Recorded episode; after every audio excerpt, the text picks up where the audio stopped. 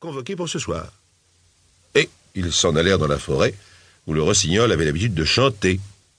La moitié de la cour en était. Et le rossignol se mit à chanter. Le voilà, dit la fillette. Écoutez, écoutez, il est là. Et elle désigna un petit oiseau gris dans les branches. Est-il possible, dit le chevalier, je, ne me, me le serais jamais représenté ainsi. Oh, quel air commun il a. Euh, sans doute il a perdu sa couleur à voir tant de gens de haut rang qui viennent le voir. Petit rossignol, cria très haut la petite tête de cuisine, notre gracieux empereur voudrait que tu chantes pour lui. Mais avec le plus grand plaisir, dit le rossignol. Et il chanta d'une façon ravissante. C'est comme des clochettes de verre, dit le chevalier. Et regardez-moi son petit gosier comme il s'agite. C'est singulier que nous ne l'ayons jamais entendu encore. Il aura un grand succès à la cour. Eh, faut-il que je chante encore une fois pour l'empereur demanda le rossignol, qui croyait que l'empereur était là. Mon excellent petit rossignol, dit le chevalier, j'ai grande joie à vous convoquer à une fête de la cour, ce soir, où vous ravirez sa haute majesté impériale par vos chants délicieux. La verdure est ce qui leur convient le mieux, dit le rossignol. Mais il consentit volontiers à venir, puisque l'empereur le désirait. On procéda au grand nettoyage du château. Au milieu de la salle où était assis l'empereur, on avait disposé un perchoir d'or où devait se placer le rossignol. Toute la cour était là. Et l'on avait permis à la petite tête de cuisine de se tenir derrière la porte maintenant qu'elle avait le titre de vraie cuisinière.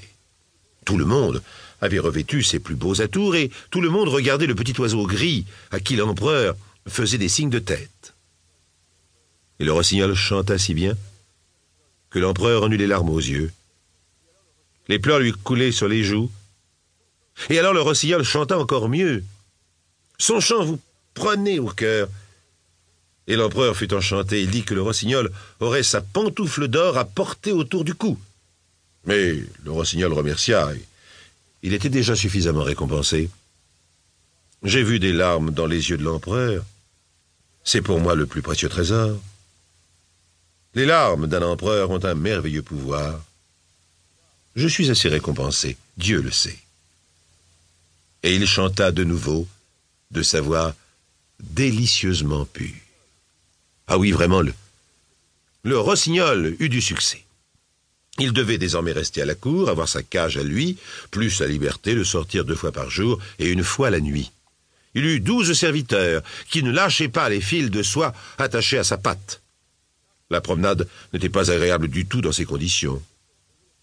Toute la ville parlait du merveilleux oiseau, et quand deux personnes se rencontraient, l'une n'avait qu'à dire Ross, l'autre répondait Gnol, et les deux soupiraient et se comprenaient.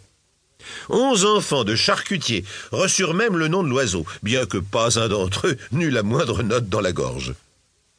Un jour parvint à l'empereur un gros paquet sur lequel était écrit Rossignol. Ah, voilà un nouveau livre sur notre célèbre oiseau, dit l'empereur. Mais ce n'était pas un livre, c'était une mécanique déposée dans une boîte. Un rossignol automate, qui était censé ressembler à l'animal vivant, mais était tout chamarré de diamants, de rubis, de saphirs. Aussitôt que l'on avait remonté le mécanisme, l'oiseau artificiel pouvait chanter l'un des morceaux du vrai. Sa queue montait et descendait, et il étincelait d'argent et d'or. Il portait autour du cou un petit ruban où était écrit le rossignol de l'empereur du Japon est médiocre par comparaison à celui de l'empereur de Chine.